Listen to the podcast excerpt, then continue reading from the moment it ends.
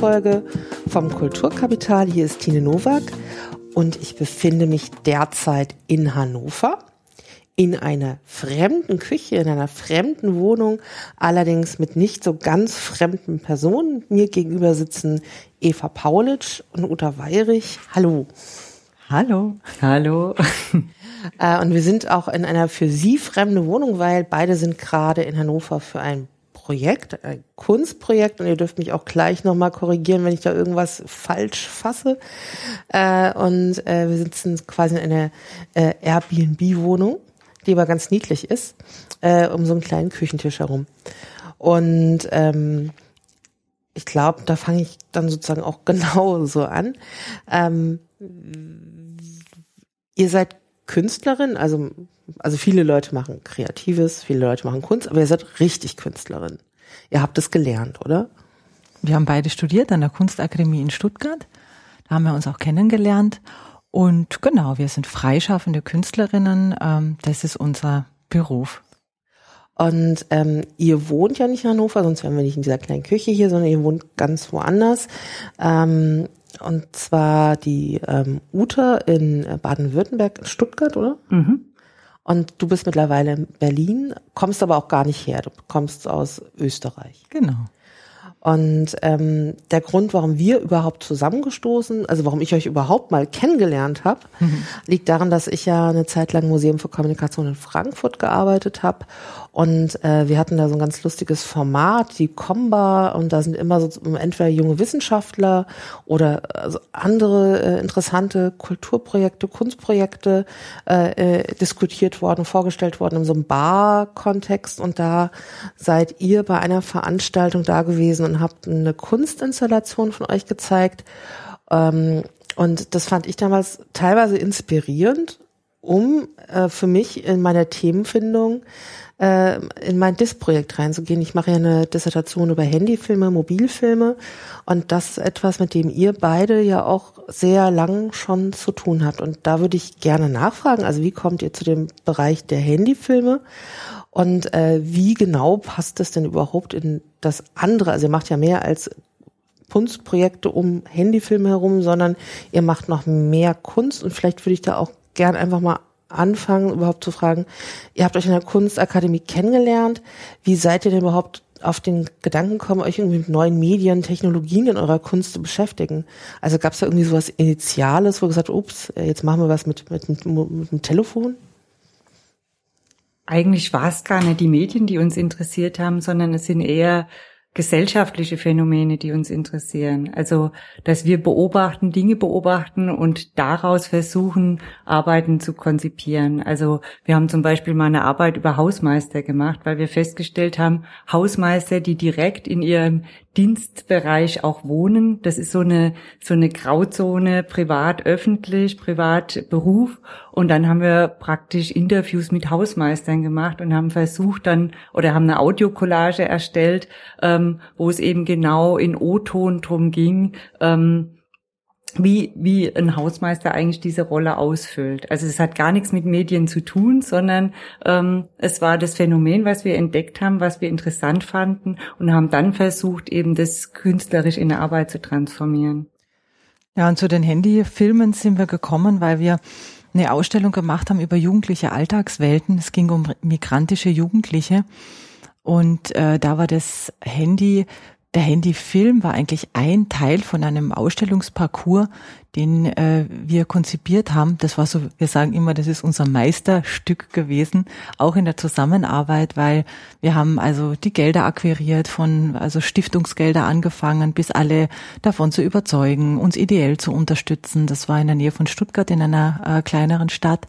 Und äh, da haben wir dann das Stadtmuseum bekommen, das wurde gerade umgebaut, den oberen Stock. Dann haben wir wirklich komplett Woman Power, äh, die Ausstellung selber, ge also gebaut auch, haben die kompletten Inhalte erstellt über ein ganzes Jahr lang, Interviews mit Jugendlichen gemacht, in, auf der Straße unterwegs gewesen. Ähm, und da war eben ein Teil, waren diese Handyfilme damals noch, das war 2005 oder 2006, weiß gar nicht mehr genau. Das war 2006. Ja, haben wir, das war quasi der Startschuss und ähm, da waren noch ganz viele Fotos auch dabei.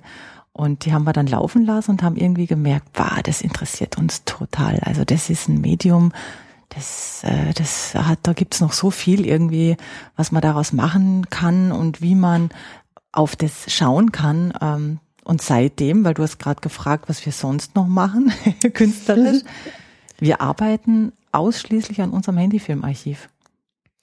Also da werde ich auf jeden Fall gerade auch äh, nachher noch mal ein bisschen genauer nachfragen, weil ich ja auch ein ganz eigenes Interesse an dem Thema habe. Aber ähm, was ich jetzt eben schon so ganz spannend für mich fand, war, ähm, du hast äh, ja schon gesagt, ähm, dass ähm, ihr mit Interviews mit Hausmeistern gearbeitet habt. Äh, du hast von diesem Interviewprojekt äh, mit Jugendlichen gesprochen und das heißt, ihr, ihr, macht ja im Grunde ein bisschen was ähnliches, was ich mache jetzt mit euch. Ihr unterhaltet euch mit Menschen und mhm. ihr guckt ja auch neugierig auf das Leben von anderen oder auf, auf Praxen von anderen und durchaus mit Medien. Also, weil ihr habt ja wahrscheinlich eure Interviews nicht äh, mit, mit einem Notizblock abgeschrieben, sondern wahrscheinlich auch mit irgendeinem Aufnahmegerät, dem Handy oder aufgenommen. Ähm, zieht sich das durch andere Projekte auch so durch, dass ihr sozusagen mit so einem mit so einem fragenden Blick geht und auch sozusagen aufnehmend aufgreift, was so um mich herum passiert? Ja, ganz sicher. Also wenn du das jetzt so sagst, das stimmt eigentlich. Also für uns war gerade jetzt auch anfangs bei den Jugendlichen war ähm, ja das so ein technisches Gerät. Also am Anfang, als wir gesammelt haben, haben wir immer ein äh, schickes äh, iMac, irgendwie so ein äh, ganz das Neueste dabei gehabt und das Jugendlichen alle, wow, cooles Ding irgendwie. Und das war so unsere Brücke auch, um mit äh, ins Gespräch zu kommen.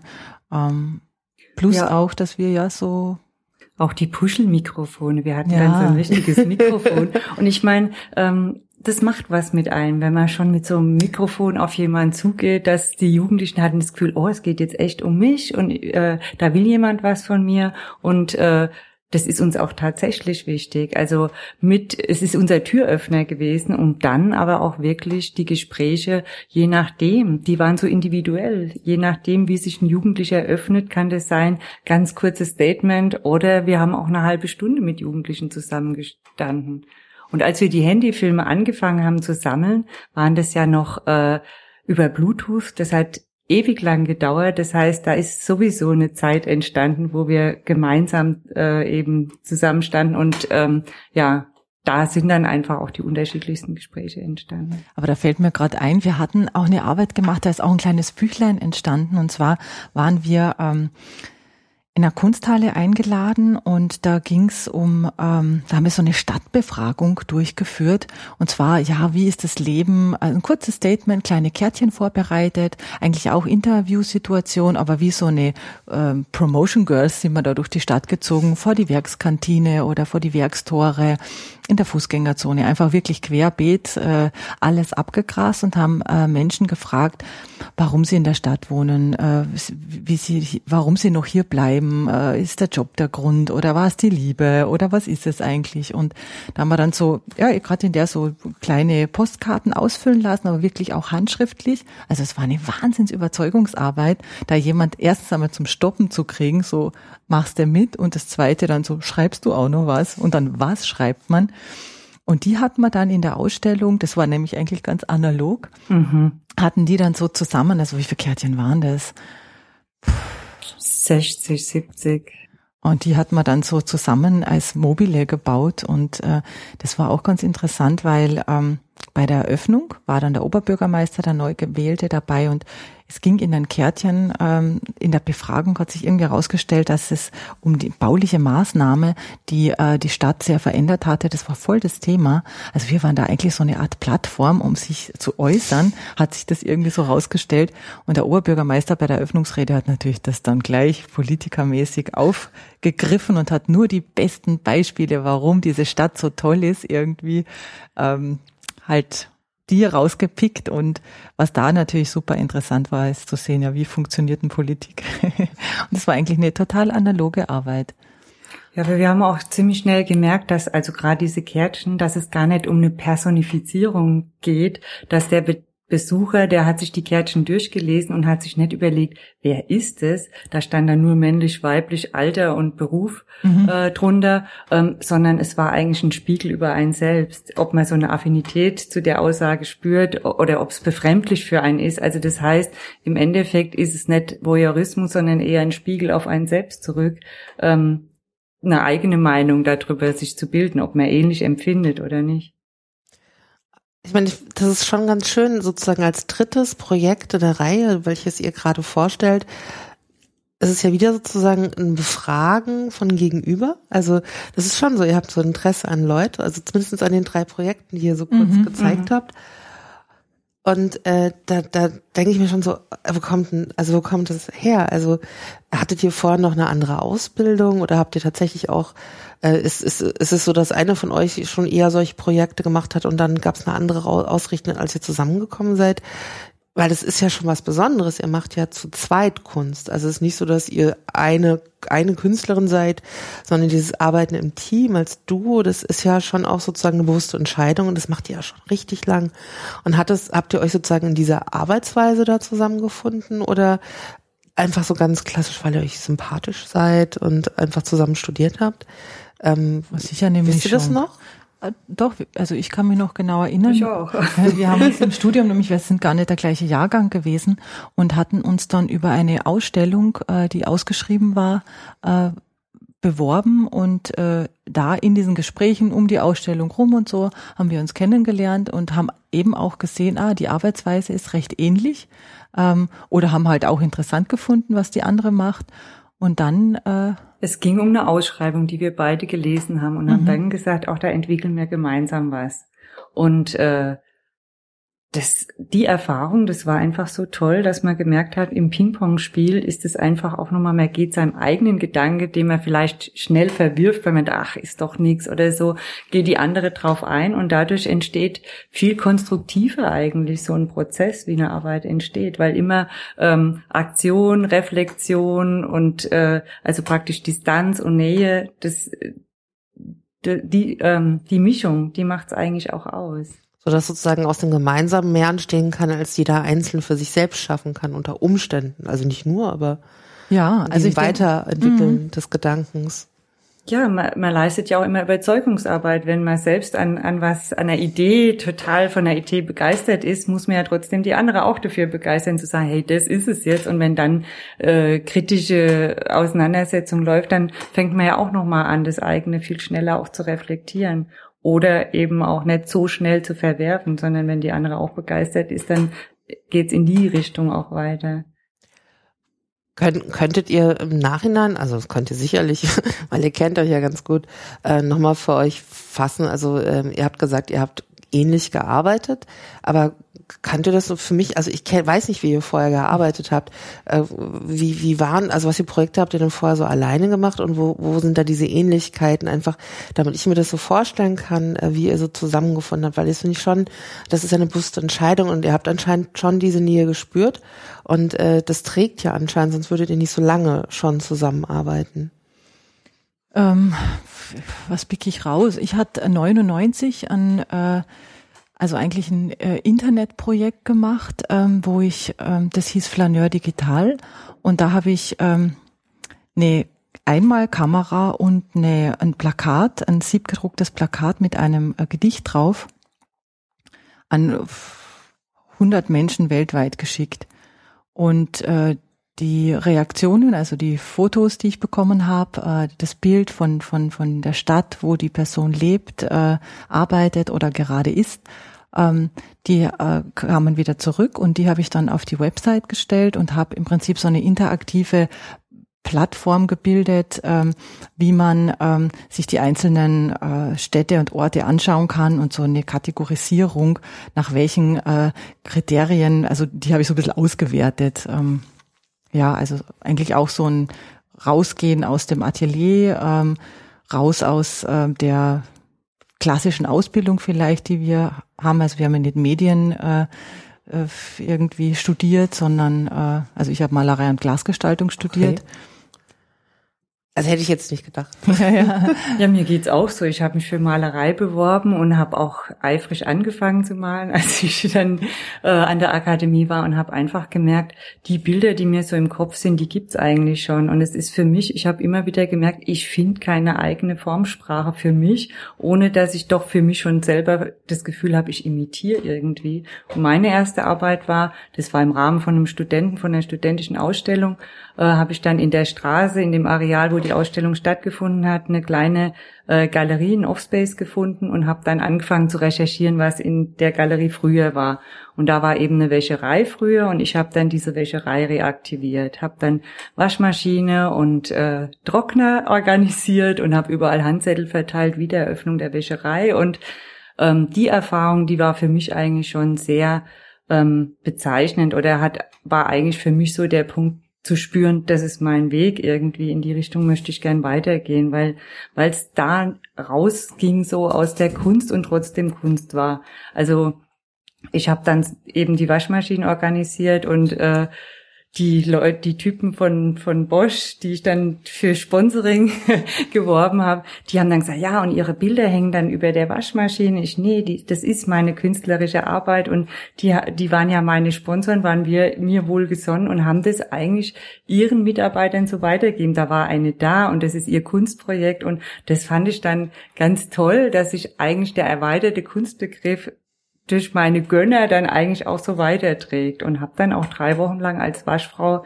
eben äh, gearbeitet und auch das so eine Rolle für drei Wochen zu übernehmen. Also ich habe richtig wirklich Kunden gehabt und so und äh, das das war für mich dann so eine Arbeit, dass ich gemerkt habe, ja, meine künstlerische Arbeit hat mit Menschen auch zu tun. Und wenn man das jetzt so hört, mit Menschen, aber durchaus auch mit euch und das ist ja auch in dem was also zumindest in den Sachen, die ich jetzt so gesehen habe, ihr seid immer auch als Künstler in diesem Prozess, wenn ihr rausgeht, auch immer dabei. Also sozusagen, es ist ja nicht irgendwie die Kunst für die Kunst, man hat ein Produkt, sondern äh, es, es hat immer ganz stark auch, ich glaube, das formt sich schon auch durch eure Präsenz, weil ihr ja mit Leuten auch was macht. Also sozusagen, äh, es ist, ihr seid, es ist nicht nur einfach zum Schluss dann das Bild, sondern äh, die, die, die Dinge, die ihr aufsammelt, sind vielleicht auch so entstanden, weil, weil ihr mit Leuten geredet habt, oder? Also ihr seid da schon. Ganz sicher, ja. Also das ist ja auch das Interessante, dass ähm, die Arbeit einfach so mehr geteilt ist. Einerseits das äh, Atelier, das quasi die Straße ist, die Begegnung mit den Menschen, die das liegt uns auch total. Also wir, wir reden einfach auch gern mit Menschen. Wir gehen gern auf Menschen zu. Das wird auch nicht funktionieren, wenn wir lieber im Atelier uns vergraben würden äh, und nur am Rechner sitzen würden. Ähm, aber andererseits äh, merken wir natürlich auch, das powert unheimlich aus. Wir sind jetzt hier in Hannover eine ganze Woche unterwegs. Es sind unheimlich viele unterschiedliche, spannende, aber natürlich auch Aufmerksamkeit ziehende ähm, Begegnungen. Und dann tut's auch wieder gut, sich zurückzuziehen und äh, ins Atelier zu gehen und eben die Arbeiten weiterzuentwickeln. Also was, was wir dann quasi Medien, Installationen etc., was wir, was wir draus machen. Und das ist einfach, ich glaube, ich eine ganz gute Aufteilung auch so von, von der Arbeit. Ja, und es hat ja auch was mit Faszination zu tun. Also die Faszination der Begegnung ist für uns da. Da steht jemand Fremdes, ein Jugendlicher vor uns. Äh, wie öffnen wir ihn jetzt, dass er bereit ist, mit uns zu reden. Und ähm, ja, wir nennen das auch, wir müssen da auch in einem Flow sein. Es gibt Tage, da ziehen wir los und merken, das ist nicht unser Tag. Es funktioniert dann auch nicht. Und ähm, das sind natürlich so Strategien und Herangehensweisen, die sich mit den Jahren auch immer mehr äh, optimiert haben. Wie wir vorgehen, an welche Plätze wir gehen. Und gerade gestern hatten wir bemerkt, wir wir sind immer so, wenn wir, wenn wir loslegen an einem Projekt, dann ist es erstmal so, oh, jetzt müssen wir dann wieder sammeln gehen, jetzt müssen wir dann wieder auf die Straße, weil es ist schon eine Überwindung natürlich auch erstmal. Man ist wo völlig fremd, man kennt auch so die Mentalität nicht. Es ist einfach jedes Mal anders.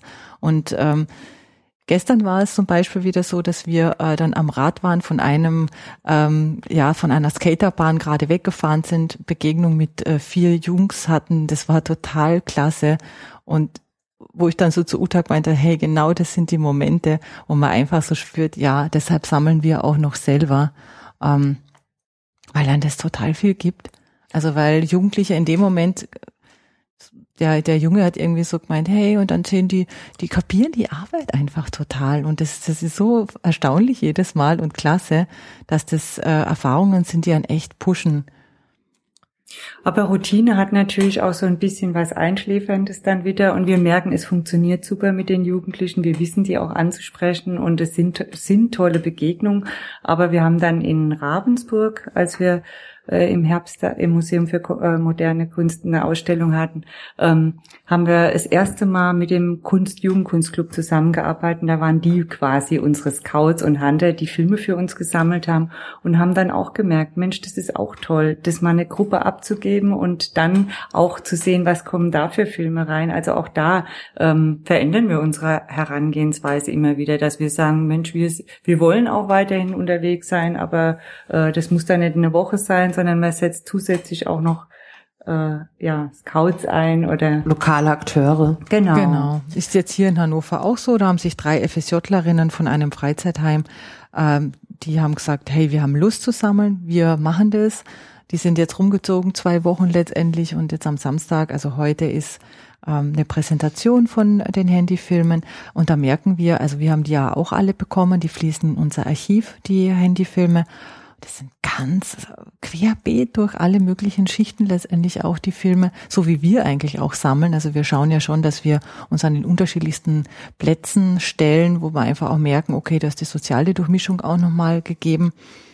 Ähm, ja, das war jetzt im, im äh, Kunstmuseum Ravensburg. Äh, haben wir irgendwie gemerkt, oh, es sind schon alle so von einer Schicht letztendlich die Filme was könnte man da optimieren? Das ist nicht so toll für uns, dass wir irgendwie so eine Kategorie vielleicht kriegen. Und ich denke, das ist auch im Flow beziehungsweise im Prozess da dran weiterzuarbeiten. Mhm. Vielleicht nochmal so ganz kurz nochmal und das so, so, so, so resümierend einfach mhm. nochmal mal zu gucken. Also ihr habt, ihr habt, ihr zwei ja beide Kunst studiert, auch eher so in den, in den 90ern, also weil du hast, ihr hattet, mhm. genau, also ihr habt in den 90ern Kunst studiert. Ihr seid, ihr seid dann seit 2003 oder sowas gemeinsam als Eva Paulischen unter Weirich als Künstlerin unterwegs. Und äh, ihr, ihr arbeitet mit Menschen, ihr habt, ihr habt gesagt, ihr habt schon ganz viele so Interviewprojekte gemacht. Und das, was sie dann findet, verarbeitet ihr zu etwas, was man dann auch ausstellen kann, nicht? Ähm, und ähm, ich würde euch heute auch tatsächlich auch, auch so eine Mischung zwischen naja, so, so, so partizipativer, aber und Mediumkunst irgendwie auch einordnen. Also irgendwas, also, also Malerei ist es tatsächlich nicht mehr, wo man auch sagen kann, dass diese, diese Leinwände, die sich jetzt natürlich keiner vorstellen kann, weil er es nicht gesehen hat, äh, irgendwie auch was durchaus Malerisches haben, wenn, wenn ihr so Installationen baut. Also diesen Blick, den merkt man schon auch irgendwie ganz deutlich. Ähm, und ähm, ihr habt auch eben schon so ein bisschen natürlich gesagt, dass ihr hier vor Ort in Hannover, wo wir ja gerade sind, schon äh, arbeitet. Aber um sich vorstellen zu können, was, was, was ihr da mit den Handyfilmen macht, glaube ich, müssten wir das jetzt mal ein bisschen genauer erläutern.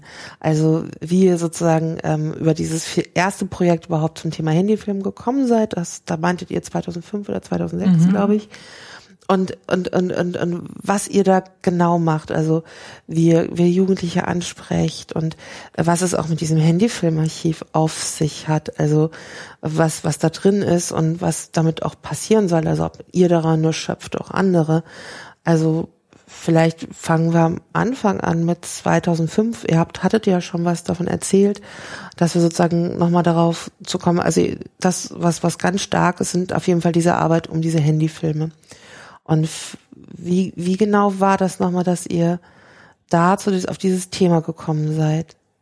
Also hat sich das durch die Jugendlichen angeboten oder hattet ihr schon so eine Idee, so hier, das war, ja gut, hier ist gerade was rumgeknallt, das passiert manchmal. Also im Grund ging es da um Lebenswelten der Jugendlichen und wir sind eigentlich eher durch die Beobachtung draufgekommen, dass eigentlich ja ganz viel Kommunikation über die Handys läuft. Das war die Beobachtung, dass die Jugendlichen zusammenstehen, irgendwie Köpfe zusammenstecken und ein Handy in der Mitte, wo jeder so drauf guckt und äh, da, daraufhin haben wir dann die Jugendlichen angesprochen und haben dann gemerkt, dass das eigentlich schon auch so eine ja, Kompensation von Sprache ist. Gerade die migrantischen Jugendlichen nehmen was auf, müssen gar nicht großartig erzählen, wie die Party äh, oder das Event war, wo sie sind, sondern halten das hin und die anderen gucken, sehen, wer war mit dabei. Also, dass das eigentlich ein Kommunikationsmittel auch ist. Und daraufhin, als wir dann die, das waren noch mehr Fotos, aber auch kleine Filmchen schon, ähm, was uns dann daran total fasziniert hat, war dieses Versatzstückhafte. Also es ist einfach keine Geschichte, ein Beginn der Erzählung bis zum Ende, jetzt bin ich fertig, sondern so mittendrin fängt es an und irgendwo hört es mittendrin auf und wir waren nicht dabei, wir wissen nicht, wo ist es. Das heißt, ähm, das eröffnet auch so ein ja, so Assoziation. Man fängt natürlich an, die Fantasie läuft auf Hochtouren, äh, wo findet es statt? Und das war für uns natürlich, es ging nicht um Dokumentation, sondern es war schon so von unserer Seite auch die Faszination an dem bewegten Bild. Ich meine, du hast ja eben gerade gesagt, es waren nicht nur Handyfilme, es waren auch Fotos. Aber ich meine, ihr habt jetzt kein Handy-Fotoarchiv. Es hätte ja auch sein können, wenn da überall so viel Fotos. Ihr habt euch ja irgendwie auf dieses spezialisiert. Warum auf die Filme? Also abgesehen, dass sie so versatzstückhaft sind, kon war, konntet ihr da einfach besser mitarbeiten? Also das könnte man mit Fotos auch. Das, äh Auf jeden Fall. Also ich denke, das hat schon was mit der Umsetzung dann auch zu tun, was wir ähm, dann, was wir zum Beispiel auch in, äh, ich glaube, bei der Comba gezeigt haben, dass du das erste Mal, als wir uns das erste Mal getroffen genau. haben, da hatten wir True Fiction gezeigt. Das ist ähm, quasi eine ähm, Multiscreen-Installation, äh, wo auf 40 Platten äh, jeweils, also die aussehen, so hauchdünne Platten, die aussehen, als ob sie im Raum schweben würden, ähm, jeweils ein Film läuft. Ähm, das heißt, äh, wir hatten diese, die Möglichkeit gesucht, so eine Art Gleichzeitigkeit von verschiedensten Welten, einen Kosmos eigentlich äh, zu zeigen und der aber bewegt ist und ähm, weg natürlich auch von ja von von Fotos, die jetzt äh, nicht so viel erzählen wie wie ein Film. Uns interessiert das Versatz, Versatzstückhafte, aber dennoch haben wir die Filme so sehr lange im Original eigentlich belassen. Wir haben wenig äh, bis gar nicht äh, weggeschnitten. Ähm, wir haben uns, wir waren da sehr originalgetreu den Filmen, auch sehr ehrfürchtig äh, im positiven Sinne, dass wir einfach das Material als Rohfilm ähm, auch so wertgeschätzt haben. Und ja, da die Filme erzählen einfach viel mehr, das gibt mehr her und ähm, das war schon der Grund, warum wir uns auf die Filme dann gestürzt haben. Aber ihr habt ja auch erzählt, also sozusagen, gerade weil vielleicht die Filme auch so versatzstückhaft sind, Ihr habt die Jugendlichen ja auch befragt, also sozusagen zu sich selbst oder auch tatsächlich zu dem, was ihr auf den Handys gefunden habt.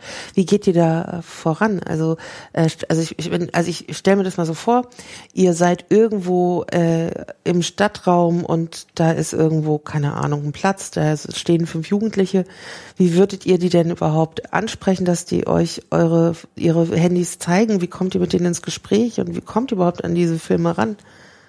Also Mittler, die Ansprache hat sich auch in der Zwischenzeit ein bisschen geändert. Wir mhm. sind rigoroser. Also wir merken, dass es eigentlich schöner ist, sie erstmal zu irritieren. Also mittlerweile sagen wir nur, hey, hast du Lust, uns einen Handyfilm zu schenken? Und dann stehen da zwei Frauen, die von Jugendlichen den Handyfilm wollen. Und das gefällt uns ganz gut, dass erstmal so Verwirrung da ist und dann fängt man an, näher über das Projekt auch zu reden. Und ähm, ich meine, auf YouTube sind Tausende von oder Millionen von Filmen. Wir könnten uns die ja auch runterladen. Aber im Grunde ist was was, deshalb sind wir eben auch direkt auf der Straße unterwegs. Das, was uns interessiert, sind einfach die Alltagsfilmchen. Also nicht das bewusst inszenierte, was man dann selbst so toll findet, um das auch wieder zu multiplizieren, sondern es ist eigentlich so für den Moment entstandene Filme. Und das Verrückte ist, wenn wir sagen, guck doch mal dein Archiv durch, dass, dass dann sie sich auch erst wieder an Schnipsel erinnern und sagen, ah ja, der ist irgendwie ganz witzig. Also das heißt, durch unsere Ansprache fangen die an, ihr ja, ihr Archiv nochmal so erstens anzugucken und auch zu reflektieren, weil was könnte für die interessant sein. Aber im Endeffekt sagen wir auch eher so, wir retten die Filme vom Delete, weil wenn die Festplatte nicht so groß wäre, dann wären die Filme eigentlich schon gelöscht, weil sie eher das Unspektakuläre und nicht für den anderen gedreht, sondern für sich selbst sind. Plus, dass wir uns schon auch outen, dass wir Künstlerinnen sind, da spielt man natürlich schon auch mit so einem ähm, mit einer Person, die jetzt äh, für Jugendliche interessant ist. Ähm, so begegnet ja jetzt nicht alle Tag irgendwie jemand, der Kunst macht werden wir natürlich auch konfrontiert, könnt ihr davon leben, kriege ich was dafür, wenn ich jetzt einen Film dir gebe und einfach auch äh, war gestern auch so ein Gespräch, ähm, ja, von was lebt eigentlich unser Projekt, was für ein Spirit hat unser Projekt, also ähm, wir tauschen ja etwas, also wir geben unsere persönlichen Telefonnummern her, es sind keine Diensthandys, die wir haben zum Beispiel, aber wir offenbaren uns da auch, ähm, wir wollen etwas von, von den Jugendlichen, die, dass wir super interessant finden, dass die jetzt gar nicht so vielleicht, was soll das? Und, und im Gespräch merkt man einfach auch, dass ähm, diese Wertschätzung dann doch auch da ist. Und eben gestern hat dann wieder ein Junge gesagt, das ist echt toll, weil die Erwachsenen sollen schon auch sehen, dass wir mit den Handys oder mit den Filmen nicht nur Scheiß machen. Und das finde ich immer so interessant, also ähm, wie man ja auch so eine Meinung übernimmt und ähm, selber vielleicht, also wenn wir fragen, habt ihr einen Film, äh, wollt ihr uns einen Film schenken? So, ich habe nichts Gescheites, ich mache eigentlich nur so nebenher. Und äh, wenn wir dann weiter haken und sagen, aber genau das interessiert uns, dieser Reisschwenk in die Menge, wenn Autos vorbeigefahren sind aus Langeweile, irgendwas gefilmt zu haben, ähm, das interessiert uns, äh, dann kommt da eigentlich auch so eine eigene Wertschätzung plötzlich dem Material auch zu.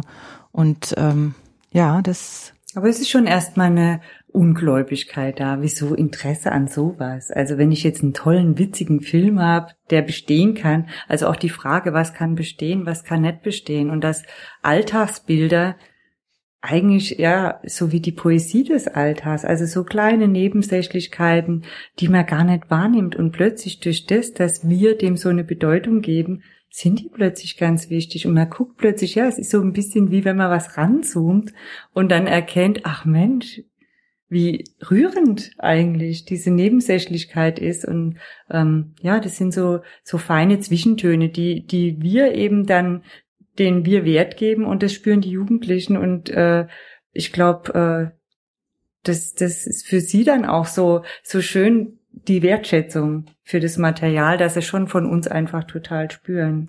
Plus, dass sie, glaube ich, natürlich, wir haben jetzt mittlerweile den Vorteil, wir machen das seit neun Jahren. Damit wuchern wir schon auch, das muss man schon zugeben. Also, dass wir sagen, hey, wir haben jetzt ein Zeitdokument angelegt, neun Jahre machen wir das schon. Und dann kann man auch ganz gut anhand von dieser ja von diesem Zeitdokument auch erklären. Was glaubst du, vor neun Jahren äh, waren das total verpixelte Bilder? Was haben die Leute angehabt? Also ich meine, neun Jahre, das ist für einen Jugendlichen, ich meine auch für mich, aber für einen Jugendlichen unheimlich eine lange, lange Zeit.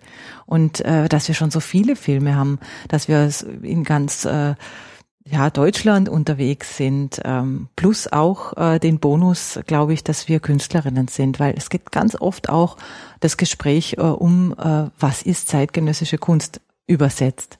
Also ihr, ihr macht, ihr arbeitet mit Handyfilmen, malt ihr nicht. Ähm, ja, dieses Verständnis letztendlich auch, was Kunst sein kann, alles. Ähm, wir haben dann immer unseren äh, Spruch, dass wir sagen, wir malen mit den Filmen. also einfach, ähm, ja, und ich denke, das, das ist äh, ganz spannend auch in, in, ähm, ja, in den Begegnungen. Das sind nämlich Begegnungen, die, Uta hat es früher schon gesagt, das, das kann zwei Minuten sein, das kann drei Sekunden sein, nö, haben wir kein Interesse, ja, wir nehmen Flyer mit, aber hm, wollen wir nicht. Oder eben ein langes Gespräch, das 20 Minuten, eine halbe Stunde irgendwie geht. Oder an das Handy Film sammeln. Vielleicht kriegen wir auch gar keinen Film. Vielleicht kriegen wir nur einen Film irgendwie, dann gar nicht mehr so im Vordergrund steht. Können die sich das aussuchen? Also gibt es so Leute, die schütten ihr ganzes Filmarchiv bei euch ab? Oder äh, geben die euch den besten Film oder dürft ihr euch die Filme aussuchen? Wie, wie funktioniert das? Das ist ganz unterschiedlich. Komplette also, Bandbreite. Es gibt viele, die sagen, ah, wie wären der? Und wir sagen dann immer sowieso gleich, ja, klar, jeden, wir nehmen jeden. Also, ja, das ist wirklich von Jugendlich zu Jugendlich unterschiedlich. Ja. Wir sammeln auch ähm, über WhatsApp mittlerweile. Okay. Ähm, einfach auch, weil wir gemerkt haben, ähm, ja, wie machen wir es uns leicht? Ähm, viele haben ja gar nicht jetzt so, also sind auf WLAN letztendlich angewiesen oder haben jetzt, äh, können das jetzt nicht so easy verschicken und wir wollen ja Filme haben natürlich, das steht ja schon auch im Vordergrund. Und ähm, haben aber natürlich über WhatsApp das Problem, dass die ursprünglichen äh, Dateinamen, die für uns auch total spannend waren, ähm, die werden alle vereinheitlicht. Mhm. Plus natürlich die Daten sind komprimiert und äh, werden quasi auf ein Level gebracht. Ähm, das ist das Archiv, was du schon angesprochen hast, wo äh, wir ja auch drin rumgraben und überlegen, wie, wie kann man das weiter nutzen, wie können das mehrere Menschen letztendlich auch nutzen, äh, mit dem arbeiten. Wir haben ja das jetzt quasi neun Jahre lang für uns angelegt. Das ist zwar online komplett anzu, also einzusehen, aber merken wir schon auch, ähm, das, das ist schon interessant auch, wie können wir damit mit der Technik umgehen. Und dadurch, dass wir beide nicht die Technik-Freaks sind, also das ist jetzt etwas, was uns jetzt nicht so wahnsinnig interessiert auch, ähm, ja. Aber wir gehen da lieber Kompromisse ein, weil wir einfach gemerkt haben, es gibt so oft Jugendliche, die sagen, zu Hause habe ich noch einen ganz tollen Film, der kommt nie an. Es ist schon dieses Touch-and-Go-Prinzip. Wir treffen auf die, die finden das spannend, die finden uns irgendwie äh, ja interessant, darüber jetzt auch so zu reden und dann funktioniert es. Oder dann ist es aber auch wieder weg. Oder äh, wir geben ja auch, wenn wir eine Ausstellung in der Zeit auch haben, verteilen wir natürlich auch Einladungskarten. Und das ist ganz schön, dass dann doch einige wirklich auch zur Ausstellungseröffnung kommen, was das Kunstpublikum auch ein bisschen aufmischt, weil die in einer relativ sicheren, ja, in der Selbstverständlichkeit eigentlich reinkommen, weil sie mal sehen wollen, was wir da jetzt mit den Filmen machen. Und ähm, das ist eigentlich eine ganz schöne Neben Begleiterscheinung, dass, dass die eigentlich einen Kontext betreten, in den sie normalerweise nicht reingehen. Also ich glaube auch die Begegnung mit euch, das habt ihr ja eben ja schon so angedeutet, dass sie fragen, was ist eine Künstlerin, was macht ihr da? Also man, man, man trifft ja oft gar nicht Kunst, also zeitgenössische Kunst im öffentlichen Raum. Und, oder wenn sie dort ist, ist sie nicht so, dass sie sich unbedingt Jugendlichen, die ja tatsächlich, wie ihr sagt, aus ganz verschiedenen Milieus auch so kommen, sich so, so offenbart oder in Dialog tritt. Und das macht ja ganz offensiv. Also, die werden ja durch euch angesprochen. Also, dem, da kann man sich den Dialog ja äh, entweder nur entziehen und sagt, nee, keine Zeit, keine Lust, keine, was ist ich. Aber ansonsten, ähm, seid ihr da und interessiert euch für die. Ähm, was, was für, kriegt ihr dann auch manchmal auch überraschende Kunstbilder zurückgespiegelt? Also was, äh, du hast ja schon gesagt, ihr malt ja gar nicht. Ähm, wie, wie sind denn so, so Ideen von denen, äh, was, was das, was das, das Kunst sein könnte, dass ihr da jetzt so eine Künstlerin seid? Ich denke, wenn wir sagen würden, wir sind äh, Filmerinnen oder wir machen Kino oder dann wäre diese, dieses äh, Denken in Kategorien gar nicht da. Ähm, das habe ich mir schon öfter auch überlegt, also weil man geht ins Kino, man sieht total viel ähm, Technik da letztendlich auch, die ja selbstverständlich ist, aber in der Kunst, mit kunstbildender Kunst hat man sofort Van Gogh, Picasso oder mit dem sind wir auch schon öfter konfrontiert worden. Ähm, da bleibt es irgendwie so stehen. Also klassische Moderne irgendwie. Und ähm, aber die Schublade funktioniert bei uns einfach nicht. Also wir haben zum Beispiel letztes Jahr haben wir im Rahmen von einer äh, Serie von vier verschiedenen Projekten Kunst im öffentlichen Raum ähm, haben wir eine Aktion gemacht, äh, dass wir 56.000 Servietten bedrucken lassen haben mit QR-Codes und haben dann die Filme, die wir in der Stadt gesammelt haben, haben wir äh, praktisch auf die Servietten dann gespielt. Also es gab 14 Tage lang wechselndes Kinoprogramm und die Servierten haben quasi die Stadt geflutet. Die, in Imbissbuden überall konnte man äh, die Servierten bekommen. Und auch das, das war eigentlich eine Kunst, künstlerische Arbeit, die Serviette, Gebrauchsgegenstand. Aber trotzdem gab es dann auch, dass Leute, die gesammelt haben und die von uns unterschrieben haben wollen, als kleine Kunstarbeit. Und dass, dass auch das Produkt an sich muss nicht unbedingt dann ganz klar geortet sein als äh, äh, Installation im Museum. Auch das kann in ganz viele verschiedene Richtungen gehen. Und ich denke, äh, bei den Jugendlichen ist es schon so, dass ähm, ja, das halt auch die, die, vielleicht hat das mit der klassischen Kunstvermittlung auch zu tun, dass man, wenn man dann von der Schule aus in ein Museum geht, dann schaut man sich vielleicht doch eher, äh, ja, äh, Malerei letztendlich an und ähm, deshalb gibt's oft genau diese Fragen, äh, ja, was macht ihr mit den Filmen? Was, was, was ist das überhaupt letztendlich? Was wir dann natürlich am besten zeigen können, wenn wir eben äh, eine künstlerische Arbeit dann direkt vor Ort haben, mit dem Flyer eben, kommt vorbei, schaut euch an und ähm, Aber ich meine, wir fluten ja, so jetzt wie in Göppingen, ähm, da haben wir 56.000 Servietten, so viel Einwohner hat diese Stadt quasi geflutet. Wenn wir so unterwegs sind, dann haben wir 1000 Kontakte ungefähr. Also wir, wir haben Flyer, die wir verteilen und ähm, da kommen ja nicht dann alle letztendlich in das Museum oder in die Galerie. Ähm, aber ich denke, die paar, die kommen, was du früher auch gesagt hast, hat man echt schon ganz witzige Begegnungen auch. Für die ist es dann irgendwie so, aha, das kann man auch machen. Und ähm, die, die Jugendlichen fragen, was macht ihr damit? Und das würde mich auch interessieren. Also ihr kriegt jetzt diese Filme von den Jugendlichen und ihr macht Installation, ihr macht ja irgendeine Transformation aus dem Vorgefundenen. Wie geht ihr da vor? Also wie arbeitet ihr denn da als Team? Und also das muss ja irgendwie, dieser Prozess muss ja starten. Was habt ihr da für Strukturen für euch so ausgemacht, wie ihr da vorangeht? Also der Raum, wo wir ausstellen, der ist schon ganz maßgeblich. Äh, also wir gucken uns den Raum an und dann ähm, fängt erstmal die Fantasie an, was, wie könnte der Raum gefüllt sein. Also im Künstlerhaus Dortmund, äh, da hatten wir eigentlich das erste Mal True Fiction gezeigt und da war in der Mitte eine Säule von dem Raum und dann hat, ist irgendwie so die Idee entstanden, dass eben diese Projektionsplatten wie aus dieser Säule so rausbersten und dass so eine Art Cloud um diese Säule rum entsteht und ähm, ja, also so ist der Raum eigentlich schon total bestimmend auch erstmal. Und ich denke, das ist, äh, ist auch so eine Arbeitsweise, die ähm, natürlich haben, wir Arbeiten, die wir immer wieder zeigen. Ähm, also eben wie dieses True Fiction, diese Multiscreen-Installation äh, äh, oder wie die QR-Codes, die in verschiedensten Transformationen dann äh, zu sehen sind.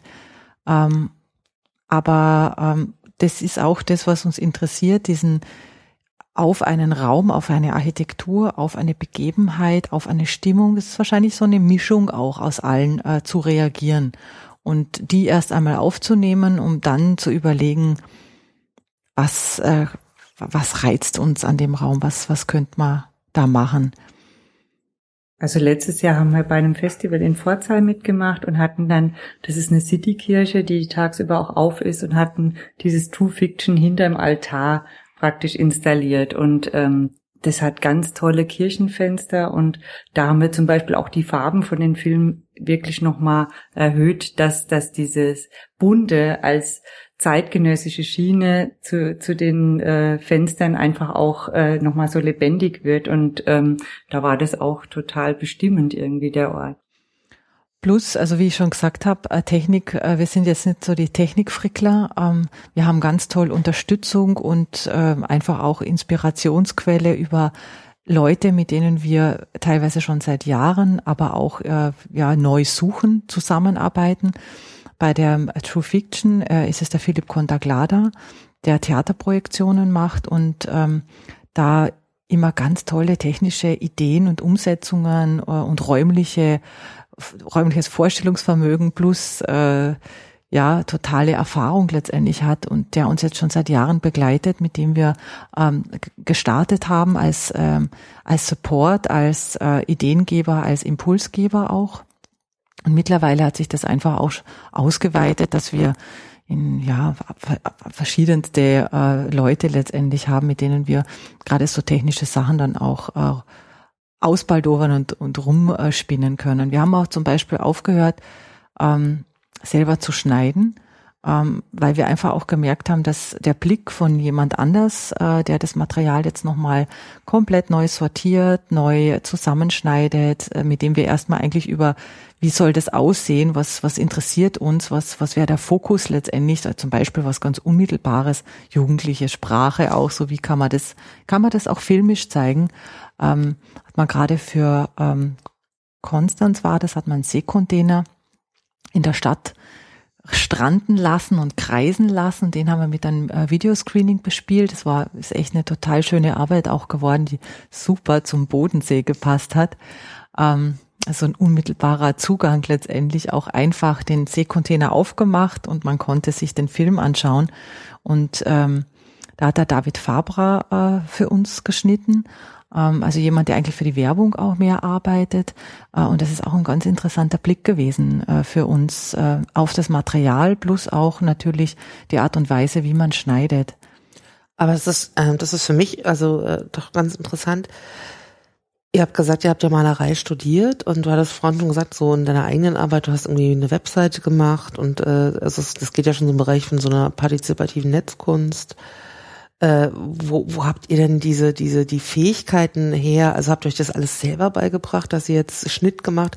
Habt ihr das im Studium auch gelernt oder habt ihr das über die Leute gelernt, mit denen ihr zusammenarbeitet? Also wie habt ihr euch denn da diese ganze, also auch wenn ihr sozusagen, ihr seid gar nicht so die Technik-Freaks, aber ihr habt ja irgendwelche doch äh, Technikaffinitäten, weil ähm, ihr musstet rauskriegen, wie kriege ich die ganzen Videos von den Herren.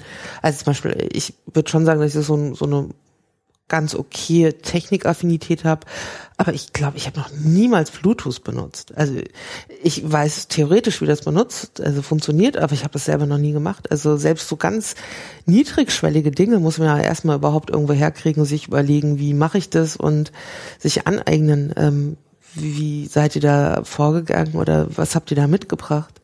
Also im Studium ähm, das Schneiden lernen letztendlich, aber es ist durch das Tun. Ich denke, es ist wirklich Learning by Doing. Ähm, ja, verschiedene, wir, wir scheitern da auch grandios, weil wir einfach merken, okay, wenn man jetzt schon lange nicht mehr geschnitten hat, neues Programm letztendlich, Update gekommen ist, steht man einfach wieder Ochs vorm Berg und denkt, oh, wie jetzt nochmal? Und ähm, ich denke, das ist schon auch mit ein Grund, äh, wie wir versuchen, jetzt auch in unserer Teamarbeit letztendlich, aber auch für unsere generell künstlerische Arbeit Menschen zu finden, die etwas echt gut können, äh, weil wir für uns auch merken, oh, man kann unheimlich viel Zeit damit lassen, sich erstmal wieder da reinzufuchsen.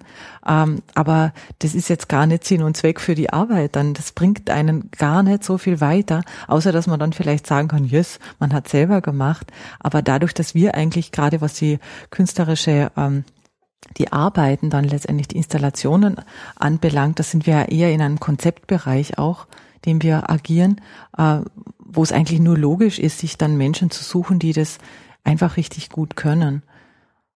Aber da steht ja auch wieder die Kommunikation total im Vordergrund, dass wir merken, wir sind an einem Punkt, wir brauchen was, dass wir dann äh, recherchieren, wer könnte das sein und dann entstehen wieder neue Kontakte und äh, das, das ist ein ganz wichtiger Punkt in unserer Arbeit. Es ist so, wie wir nicht introvertiert im Atelier arbeiten, ist auch da werden die Netzwerke immer größer und äh, es kommen auch immer wieder dadurch neue Leute dazu, wenn wir auch auf neue Phänomene stoßen oder wenn uns was wichtig ist.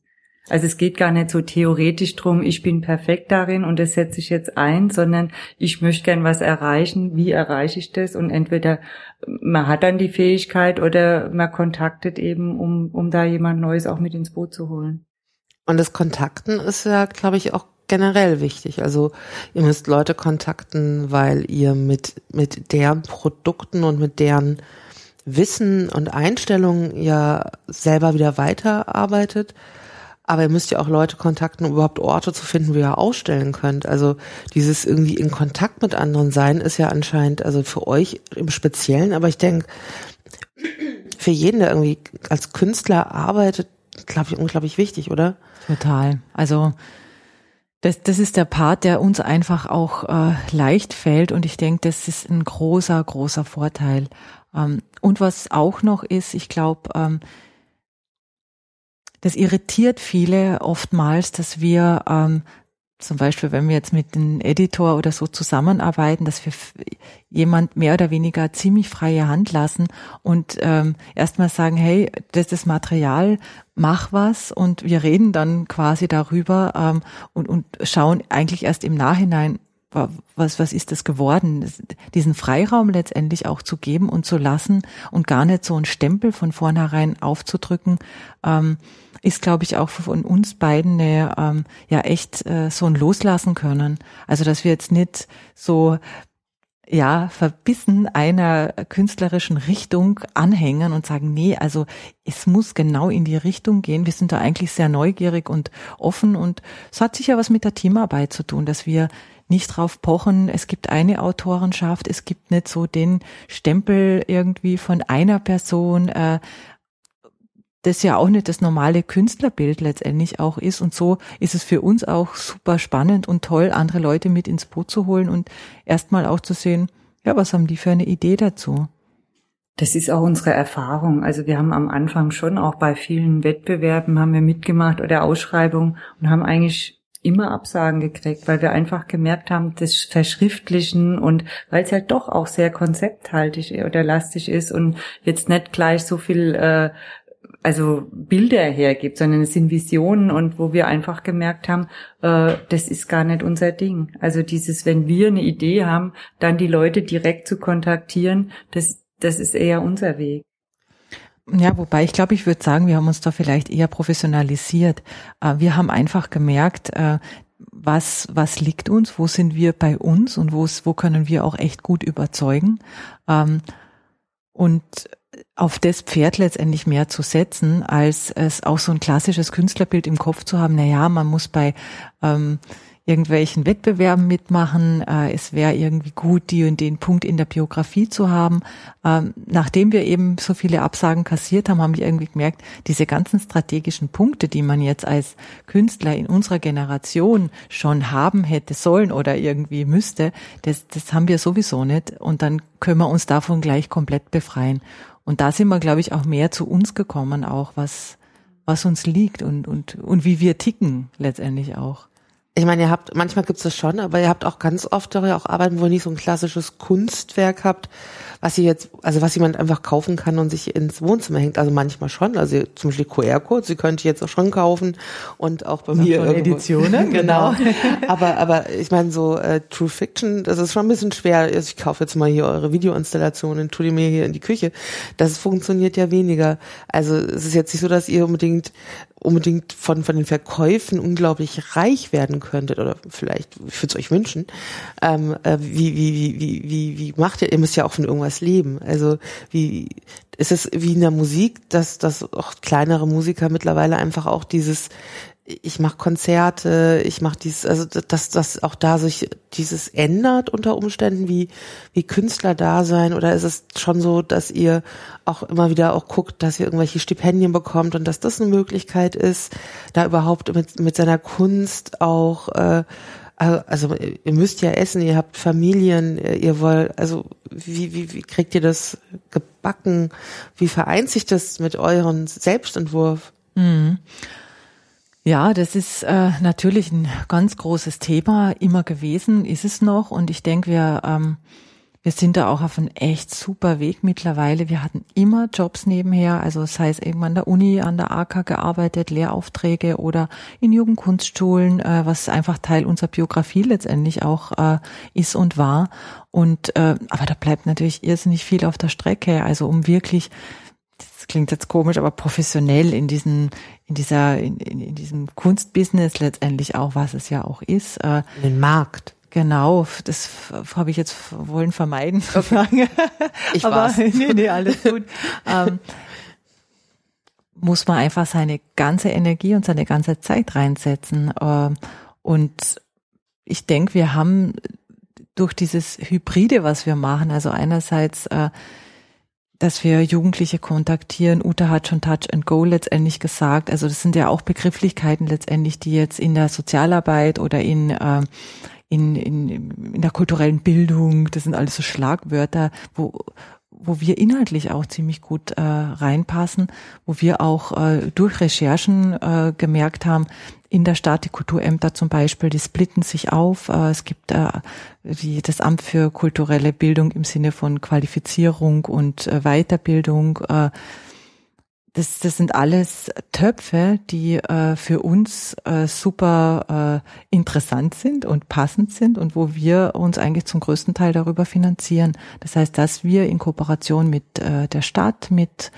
mit städtischen Einrichtungen, mit ähm, Trägern und äh, sozialen Institutionen unser Handyfilmprojekt letztendlich laufen lassen und dann in Kooperation auch mit einem Museum oder mit einer Galerie, städtischen Galerie, dann auch diese Verortung in den Kunstkontext machen. Also eigentlich haben wir das, was uns äh, vielleicht immer so ein bisschen gehandicapt hat, äh, weil wir in eine Richtung partizipative Medienkunst, so nach dem Motto für alle, was ist das, was macht ihr, wie schauen eure Bilder aus, also es kann, können ja auch mediale Bilder letztendlich sein, also das Konzepthafte, was immer so ein bisschen ein, ein Pferdefuß letztendlich war, um irgendwo punkten zu können, ähm, haben wir für uns super umdrehen können und ähm, lernen durch diese, ähm, also jetzt in Hannover, ich weiß nicht mit wie vielen äh, unterschiedlichen Einrichtungen wir zusammenarbeiten.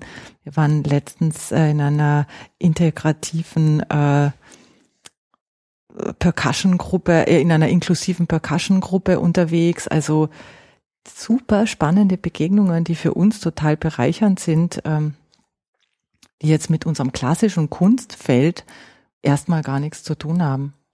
Wie war denn, äh, Entschuldigung. Ja, das heißt, wir haben praktisch ein Konzept entwickelt, das in der Stadt anbieten. Und wir haben das letztes Jahr in vier verschiedenen Städten gemacht. Und das Schöne ist, dass es jedes Mal wieder völlig anders aussieht. Das ist jetzt nichts, was dann so transplantiert wird in die Stadt und jedes Mal ziehen wir das durch ähm, und dadurch kriegt man dann so eine Routine und macht's halt und es ist ein Job, sondern es äh, je nachdem, wo äh, wie die Stadt tickt, kommen wir dann auch an ganz unterschiedliche Kooperationspartner ran oder auch Museen oder Kunstverein und ähm, und das ist das Spannende. Das ist quasi wie ein bildhauerisches Projekt, äh, was sich dann erst formt durch den Dialog auch eigentlich wieder. Eigentlich eine klassische soziale pra Plastik, oder? Ganz genau. Ja.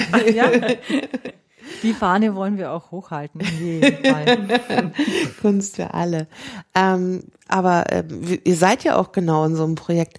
Äh, erzählt doch mal ein bisschen, wie das jetzt die Woche war in Hannover. Also was habt ihr denn für Erlebnisse gehabt und wo wart ihr? Habt schon gesagt, dass ihr äh, quasi Scouts hattet, die für euch schon Videos gesammelt haben.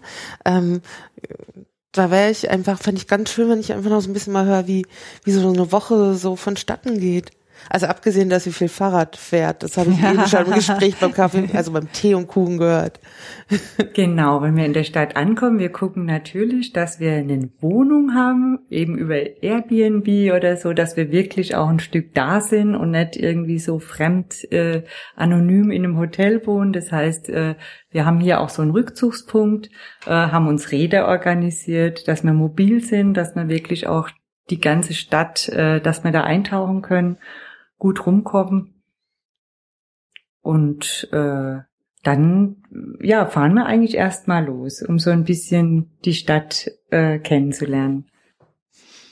Und im, wir machen es auch so mittlerweile, dass wir im Vorfeld, also hier in Hannover war es ganz schön, äh, diejenige, äh, die jetzt äh, das Projekt mit uns, also eigentlich initiiert hat und fin äh, finanziert vor allem auch, die Franziska Schmidt, die hat äh, Anfang Dezember ein Werkstattgespräch gemacht, wo alle Player letztendlich, die soziale und kulturelle Institutionen in der Stadt an einen Tisch zusammengebracht hat, haben wir unser Projekt vorgestellt. Das war ein ganz tolles äh, ein Workflow, letztendlich ein super Aus äh, äh, und, und äh, Verfahren, weil von den 25, die am Tisch saßen, haben letztendlich sechs sich bereit erklärt, sagen, super, wir machen mit, keine Ahnung wie, aber jetzt schauen wir einfach mal. Da haben wir die einzelnen äh, Institutionen und Leiter und Leiterinnen abgegrast. Da waren wir im März äh, für eine Woche da, haben Gespräche geführt. Wie könnte das aussehen? Was gibt's eigentlich? Was braucht ihr? Habt ihr schon immer mal Lust gehabt, irgendwie so eine Art Medienprojekt zu machen? Oder ja, und das ist ja dann auch ganz schön, dass jemand hat, hat total eine Affinität zu, zu Videofilmen sowieso und äh, es wird jetzt zum Beispiel im Kulturtreff in Heinholz so sein, dass äh, wir im Juni eine, ähm, ein Screening äh, aus den verschiedenen Schau, also Fenstern quasi machen, so eine Art Schaufenster mit Handyfilm-Loops. Das ist sicher deshalb auch so äh, passiert, weil der, der Leiter in dem neuen Haus gesagt hat, wir haben nicht so viel für Jugendliche. Wir merken irgendwie, wir müssen rausgehen und das wäre ein optimales Projekt, um das zu machen. Die haben einen riesengroßen Platz, äh, einen ganz schönen vor dem äh, vor der Einrichtung und da sind immer total viele Jugendliche. Also liegt es total nahe, das quasi rauszuspiegeln. Und ähm, so ist das jetzt zum Beispiel entstanden oder äh, in einer anderen, äh, in einer anderen Institution, wie ich gerade früher gesagt habe, war wir inklusiven ähm, Percussion-Gruppe wo wir letztendlich auch unser Projekt vorgestellt haben. Äh, das ist, äh, das ist über Klatschen hat es funktioniert. Da waren wir auch mal ziemlich gefordert, weil wir eigentlich ja auch schon, schon sehr gewohnt sind, über unser Projekt zu reden. Aber da ging es natürlich drum, das dann auch perkussiv zu machen. Also wir sammeln Handyfilme, das erstmal zu klatschen, während man spricht. Und das war eine irre Herausforderung, aber klasse. Ähm, ja, und so ähm, sind die unterschiedlichsten Begegnungen, die wir im Vorfeld letztendlich so ein bisschen einkreisen. Ähm, wer macht mit, äh, was könnte das sein und dann um gezielt, wie zum Beispiel jetzt da in, äh, was jetzt am äh, heute stattfindet, da waren wir ähm, im Freizeitheim Fahrenwald. Da war eine FSJlerin, äh, die Hanna Genetu, die ist total äh, medienaffin und hat gemeint, super, ich sammel auch, ich finde das klasse und ich frage alle meine FSJlerinnen, ob die nicht auch Lust haben mitzumachen. Wir haben da eigentlich einen Stein ins Rollen gebracht. Die hat jetzt, die macht die ganze Veranstaltung. Das ist quasi fast ihr Abschlussprojekt. Also super. Und so unterschiedlich sind dann natürlich auch die Begegnungen und Institutionen. Ja, mal sind wir die Akteure oder eigentlich nur Impulsgeberin, dass dann ganz autonom eine Aktion oder ein Event entsteht. Ähm, gestern Abend war ja auch hier im Kunstverein eine Veranstaltung. Was war das? Oder habe ich das falsch verstanden? Doch, doch, das war im ähm, Kunstverein. Da waren wir eingeladen oder zu Gast äh, im jungen Kunstclub, der Kunststoff heißt. Und ähm, die Leiterin davon ähm, die äh, ist auch bei dem Werkstattgespräch im, äh, die haben wir dazu gebracht im Dezember. Und daraus hat sich jetzt auch, haben sich zwei Sachen entwickelt. Äh, wir haben gestern, waren wir auch sammeln im, äh, da hat es eine Performance gegeben und wir haben nebenbei Handyfilme gesammelt. Das war echt auch ein total schöner Abend. Wieder back quasi to the roots, rein in den Kunstverein. Äh, ähm, was super ist. Also, dass es einfach sich so mischt auch. Das macht uns auch Spaß und hält uns auch letztendlich so eine Power ähm, oben, weil, äh, wie gesagt, wir sind von äh, 9 Uhr morgens bis 9 Uhr abends letztendlich äh, unterwegs, äh, entweder in den verschiedenen Einrichtungen oder eben auf der Straße unterwegs. Und das jetzt so eine Woche durchzupowern, da, da muss man schon immer auch schauen, dass man da irgendwie ja, die, die, das quasi seine eigene Power oben hält. Und das hilft natürlich, je unterschiedlicher die Begegnungen sind. Und das machen wir schon im Vorfeld eigentlich auch aus. Das heißt, so nach, einer Woche, nach so einer Woche hier in Hannover braucht ihr erstmal eine Woche, um auch erstmal wieder auszuschnaufen. Oder ähm, was, was macht ihr, wenn ihr, wenn ihr nicht äh, hier eine Woche da seid? Also wie sieht euer normaler Alltag aus? Dann seid ihr an, an angestellt bei irgendwelchen Universitäten oder Lehraufträge, wie ihr das vorhin gesagt hattet? Nicht mehr. Okay. Also wir haben unser letztes äh, Angestellten-Dasein war in äh, das Forschungsprojekt, was wir mit der Zürcher Hochschule der Künste gemacht haben. Zwei Jahre lang ging das. Und ähm, jetzt haben wir einfach für uns auch entschieden, ähm, wir wollen über das Handyfilmprojekt letztendlich äh, uns wirklich Fulltime da auch widmen. Und äh, es gibt genug zu tun. Wir sind gerade dabei, eine Publikation zu machen äh, über unsere Arbeit. Ähm, wir entwickeln gerade eine neue Arbeit, die, äh, wo sich rein um die Audiospur der Filme dreht, die wir bislang sehr vernachlässigt oder gar nicht beachtet haben, weil das so ein riesen Qualitätsunterschied zur Filmspur ist. Da haben wir jetzt jemand gefunden, äh, eine ähm, ehemalige ähm, also nee, die studierte, glaube ich, nicht mehr, das weiß ich jetzt gar nicht, äh, hat Ethnologie studiert und äh, dadurch das Transkribieren natürlich auch gelernt. Die transkribiert gerade aktuell unser komplettes Handyfilmarchiv. Also das ist echt richtiger Job. Ähm. Das kann ich so gut nachvollziehen, weil ich ja auch Interviewforschung mache und das ist äh, eine Knochenarbeit, das Transkribieren. Also Daraus wird eine neue Arbeit entstehen, da sind wir gerade dabei. Die werden wir in Klagenfurt auch an dem Kongress zeigen im Museum moderner Kunst. Ja, also nur ganz Herbst. kurz als Zwischen, wir sind ja, also wir, wir zwei, wir drei werden im Herbst äh, in einem größeren Rahmen nochmal zusammenkommen, weil es gibt eine Tagung in Klagenfurt im Oktober, die sich um Bewegtfilme und Forschung oder auch künstlerische Ausformung äh, handelt und da seid ihr auch mit einer Ausstellung dabei. Genau, und da werden wir diese Arbeit eben zeigen Gibt es die Akquise, die ja, also zurzeit sind wir jetzt auch gerade dran mit der Uni Stuttgart. Äh, da haben wir jetzt an, angefragt, äh, zwecks einer Kooperation mit Informatikern, weil das auch wieder ein ganz anderer Bereich ist, um äh, eben unser Archiv, um nochmal mit unserem Archiv ganz anders arbeiten zu können. Und ähm, da laufen jetzt auch die nächsten Wochen die ersten Gespräche, ob wir eventuell das als studentisches Projekt anbieten, dass wir praktisch auch da heißt es wieder loslassen, vielleicht gar nicht mit einer spezifischen Fragestellung, das wollen wir, sondern einfach sagen, das ist unser Archiv und da auch gemeinsam eben mit den Studenten irgendwie gemeinsam Ideen entwickeln.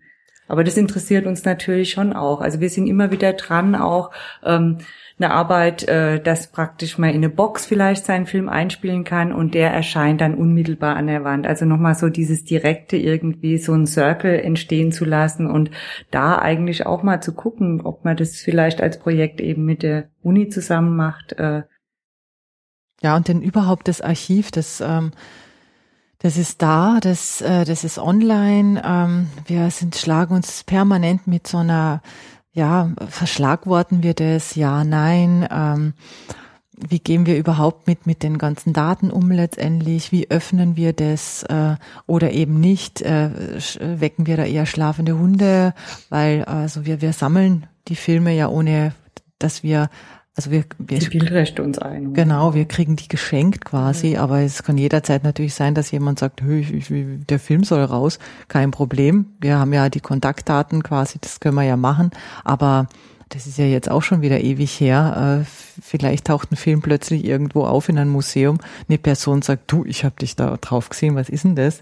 Also wir bewegen uns da ja in einer Grauzone, äh, die aber natürlich nicht minder spannend ist, weil da geht es ja auch um Fragestellungen, ähm, wann gebe ich was her, für was gebe ich was, äh, muss ich denn diese Bildrechte quasi permanent und überall, wie wende ich die an? Äh, jetzt am Montag war der Schule zum Beispiel auch und haben ähm, mit der Rektorin lange gesprochen, die meinte, Handys sind verboten, Handys ist tabu, so können wir nicht mehr damit umgehen. Wir müssen einfach schauen, wie können wir das integrieren in den Unterricht. Und äh, die Lehrerin, die äh, da mit uns zusammengearbeitet hat, das war auch ganz toll, die hat sagt, ja, ihr habt zwei Stunden, ihr könnt so lange bleiben, wie ihr wollt, ihr könnt auch nur zehn Minuten, schaut, was, was passieren wird, was machen die Jugendlichen. Und äh, wir haben dann die volle zwei Stunden ausgenutzt. Letztendlich haben unsere Arbeit vorgestellt, haben äh, Handyfilme gesammelt, mitten in der Schule. Also das geht die also Handys sind.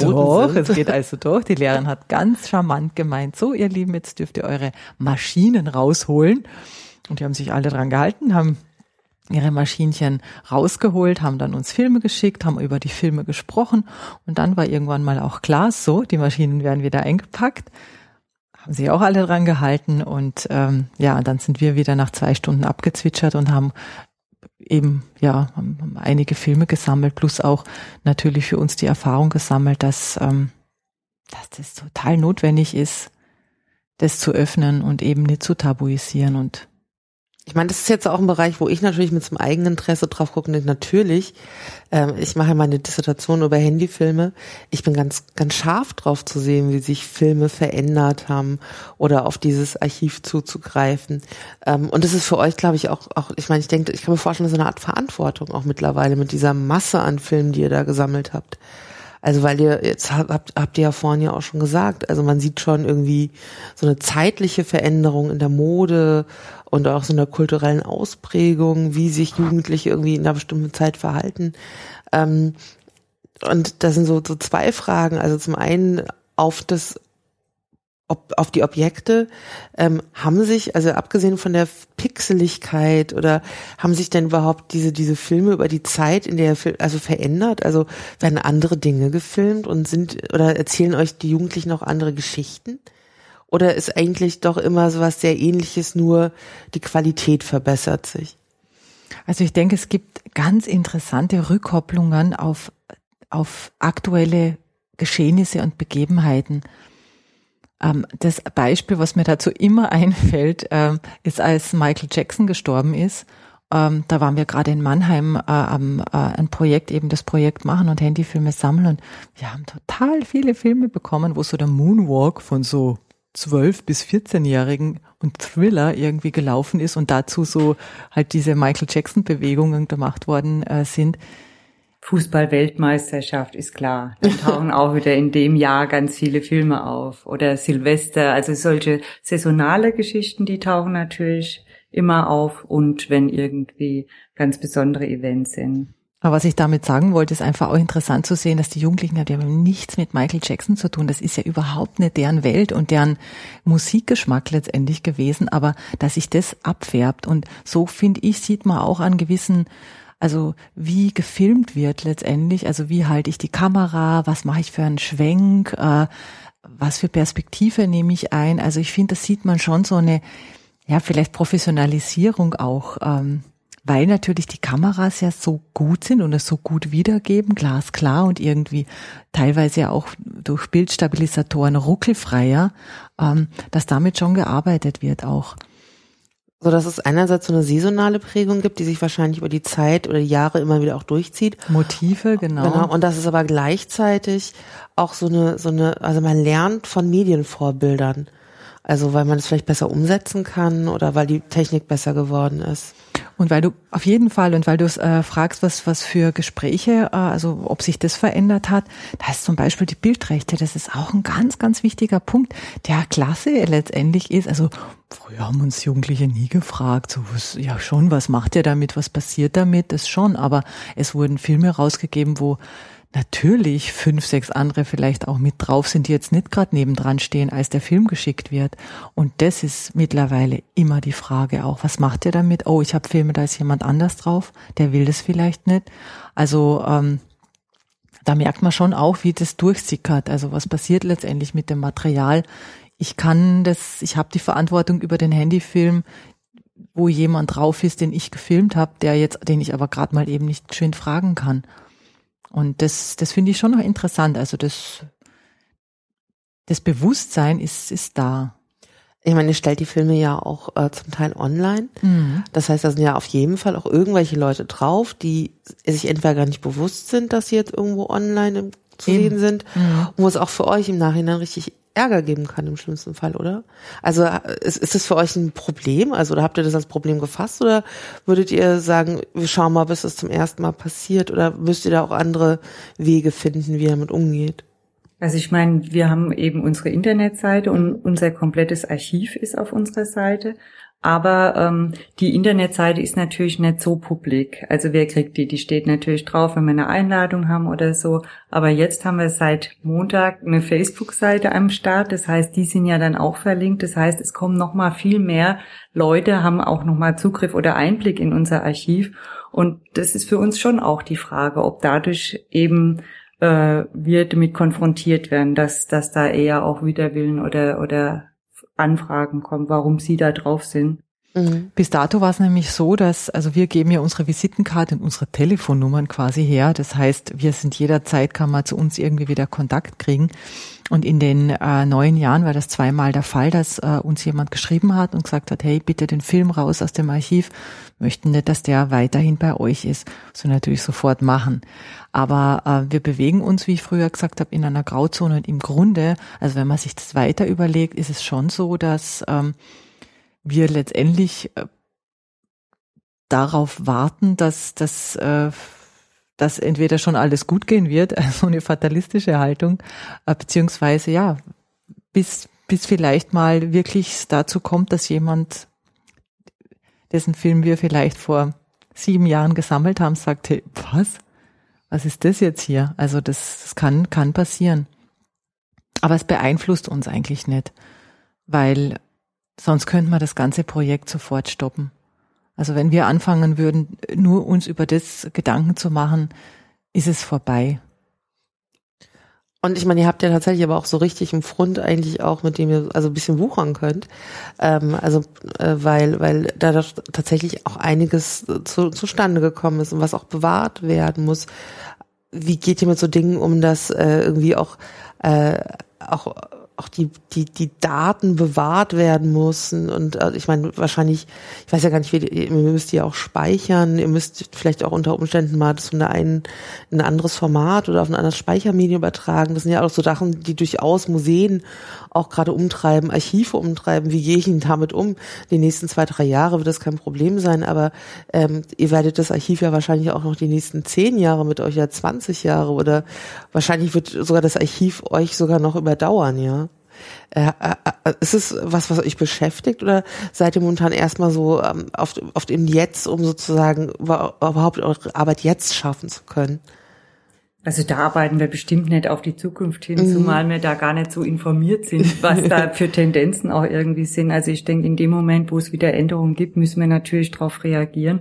Und äh, ja, da, da werden wir uns auch wieder was einfallen lassen müssen, damit wir die Daten einfach sichern.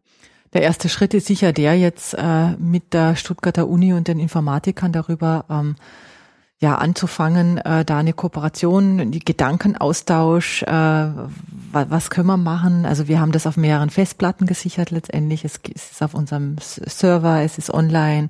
Ähm, aber wie äh, wie man dann noch weiter in die Zukunft denken kann, das äh, holen wir uns jetzt quasi äh, eben dadurch erst ein. Oder überhaupt ist das, das Archiv, das rückt jetzt erst irgendwie auch so mehr und mehr in den Fokus.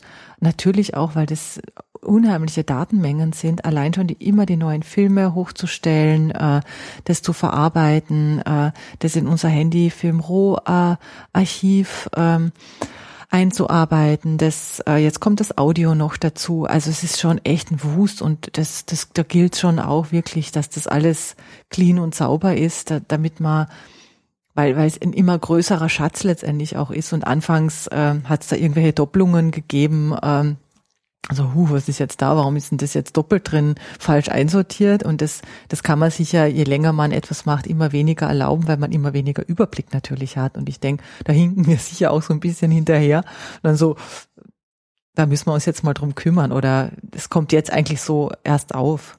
Ja, aber da ist die Kommunikation wieder gefragt, dass wir uns die Spezialisten, die, die neuen, neue Kooperationspartner einfach suchen.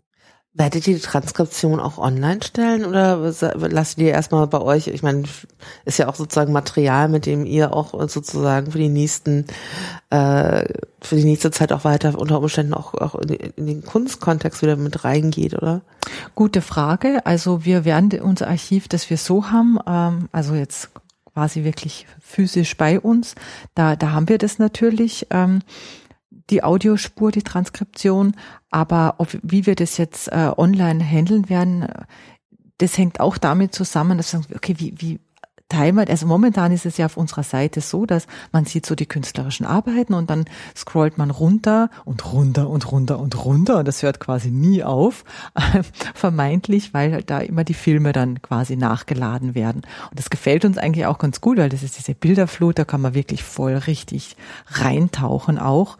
Aber ähm, wir fragen uns natürlich auch, ist es so spannend, wenn man damit arbeiten möchte?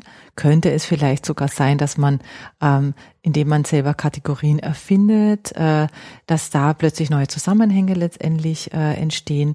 Haben wir auch in Zürich gemerkt in der Zusammenarbeit mit den äh, Wissenschaftlern, ähm, dass wir eigentlich ein riesengroßes Archiv haben. Aber wie kann man das verwerten? Wie können Wissenschaftler damit arbeiten auch. Und das ist etwas, was uns schon interessiert, weil es ist ja immer so sehr schade, wenn, wenn man etwas angelegt hat und das hat dann nur für einen selbst den Nutzen. Also da, ich denke, da haben wir schon auch den Anspruch, dass äh, das, wär, das ist einfach auch schön, wenn man das teilen kann wieder. Und das ist ja auch ein Wissen letztendlich, das da gespeichert ist. Kann ja auch ein Impuls für die Wissenschaftler sein, weil wir haben keine Metadaten. Das heißt, Wissenschaftler arbeiten ja vorwiegend eben auch mit den Metadaten und aber wenn sie so ein Archiv von Tausenden von Filmen haben, entstehen vielleicht ja auch neue Forschungsmethoden, dem Material irgendwie näher zu kommen. Ich glaube, wir haben eine Menge, also ich habe auf jeden Fall eine Menge von euch gehört und ich habe das Gefühl, das ist auch so jetzt so ganz rund und ich würde auch denken, dass, äh, dass wir uns eher anschauen, was ihr in nächster Zeit auch macht. Äh, weil ihr, ich hoffe, dass ihr einfach auch es Gelegenheit gibt, dass man sich auch einfach euch vor Ort vielleicht mit einer Arbeit auch treffen kann. Ihr seid ja in verschiedenen Städten Deutschlands auch unterwegs. Gibt, habt ihr irgendein anderes Projekt, was so, von dem ihr schon wisst, wo ihr im Sommer so unterwegs seid, wo man verweisen kann, wenn ihr in der in der Stadt seid, dann kommt nach Schweinfurt. das ist unsere nächste Station. genau. Die Ausstellung, äh, die ist in der Kunsthalle im äh, Januar nächsten Jahres zu sehen, aber wir sind aktiv in Schweinfurt im Juli. Und ähm, in Hannover sind wir im Juni ja noch ein paar Mal und zeigen Arbeiten. Und im Oktober auf jeden Fall in Klagenfurt. Genau, also und ansonsten auf der Webseite. Und ich bedanke mich ganz, ganz herzlich bei euch. Das war für mich ganz interessant. Äh, und ähm, danke an Eva äh, und äh, an Uta und Eva. Vielen Dank dir auch.